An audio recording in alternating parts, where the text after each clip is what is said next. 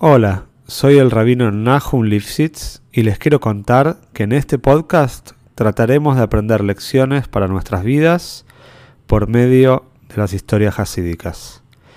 Sabemos que uno de los pilares en nuestro servicio a Shem es trabajar con nuestras cualidades y nuestra naturaleza. Los invito a este viaje maravilloso por el alma humana. Si querés apoyar este podcast, te pido que lo difundas entre tus conocidos y si querés dedicar una historia, podés entrar en contacto conmigo por medio del mail que figura en la descripción. Te deseo que disfrutes la historia y puedas encontrar una gran enseñanza. Esta historia es para Broje y Atzloje de la familia Lapidus. Se cuenta que una vez el Rebbe Marash, Reb Shmuel, el cuarto Rebbe de Chabad, llamó a un Josid y le dio instrucciones específicas para viajar a la ciudad de Petersburg, en ese momento la ciudad imperial, la ciudad del zar, y dirigirse al edificio donde estaba el Archivo Nacional de Rusia. Ahí están guardados todos los papeles y documentos importantes que había a través de toda la historia de Rusia. Y rey Marash le dijo exactamente a este Hasid a dónde ir, y dónde buscar, y retirar de ahí los papeles, los documentos donde está el famoso interrogatorio que le hicieron los rusos, el gobierno ruso, al Alte Rebbe. Como sabemos, el Alte Rebbe lo habían acusado de apoyar a los turcos en la guerra contra Rusia y había sido acusado de traición y después el Alte Rebbe les explicó que esto no era correcto, sino que le estaba apoyando a Eretz le estaba mandando dinero a los Yehudim que estaban viviendo en Israel en ese momento. Entonces este Hasid viajó a Petersburg, entró al Archivo Nacional y se dirigió exactamente donde el rey Marash le dijo. Cuando entró a este cuarto donde estaban los documentos, se dio cuenta que estaba entrando a un lugar confidencial, a un lugar secreto. Se dio cuenta por las características del lugar y tampoco había gente en ese momento. Cuando él entró, seguramente había algún cartel. Y la cuestión es que cuando él está ya con los documentos en la mano por retirarse, de repente aparece ya un señor mayor, muy enojado, que empieza a gritarle le dice, ¿cómo sabes de este lugar? ¿Cómo conoces este cuarto? Acá estamos guardando documentos que son secretos, que no son públicos y aparte, ¿quién te dio acceso? ¿Cómo entraste?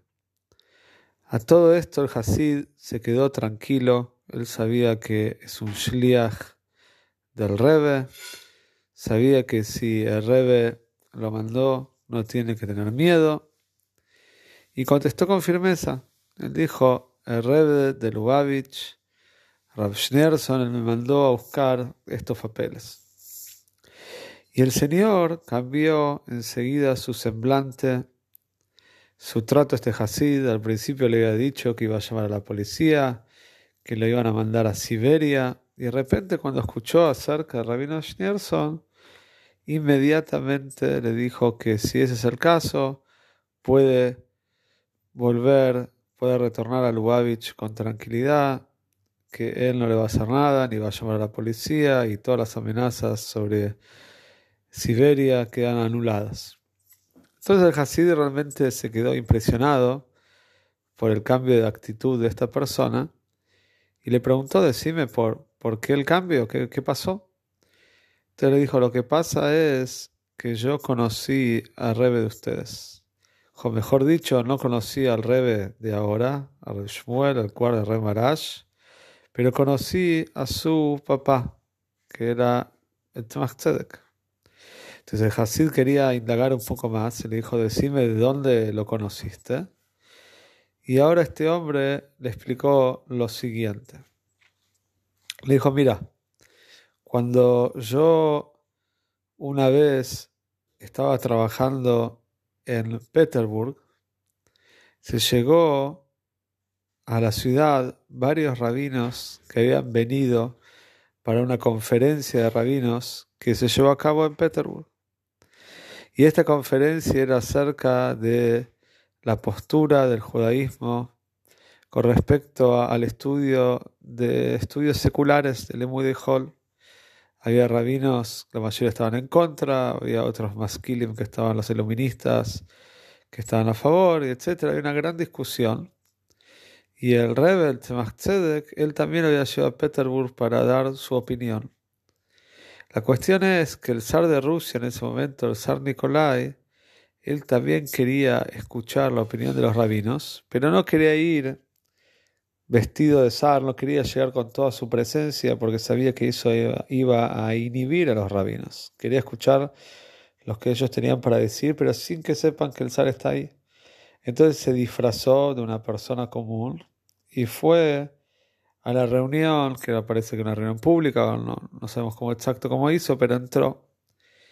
Y cuando fue el turno de Tzemach de hablar y dar su postura con respecto al estudio de estudios seculares, el Tzemach fue muy duro, fue muy fuerte, dijo que él iba a luchar con todas sus fuerzas para no permitir que los judíos estén obligados a estudiar el Hall. Y en un momento de su discurso dijo, no importa cuáles sean las consecuencias, no importa que diga el zar, no importa que diga el gobierno, esta es nuestra postura y esto es lo que opina la toira. A todo esto, el zar escuchó esto y cuando terminó el Tzedek ordenó inmediatamente que lo metan preso una prisión domiciliaria.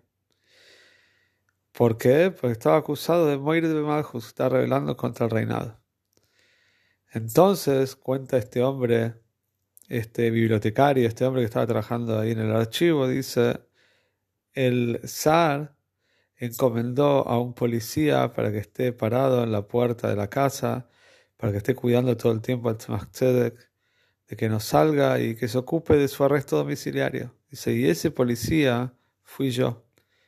Cuando era joven estaba trabajando de policía en Petersburg y a mí me encomendaron este trabajo. Y el Tzemach me pidió por favor que quería hacer daven, que quería rezar. Y yo le permití. Y me, permitió alguna, me pidió algunas cosas mientras que estaba en arresto domiciliario y yo siempre se las permití.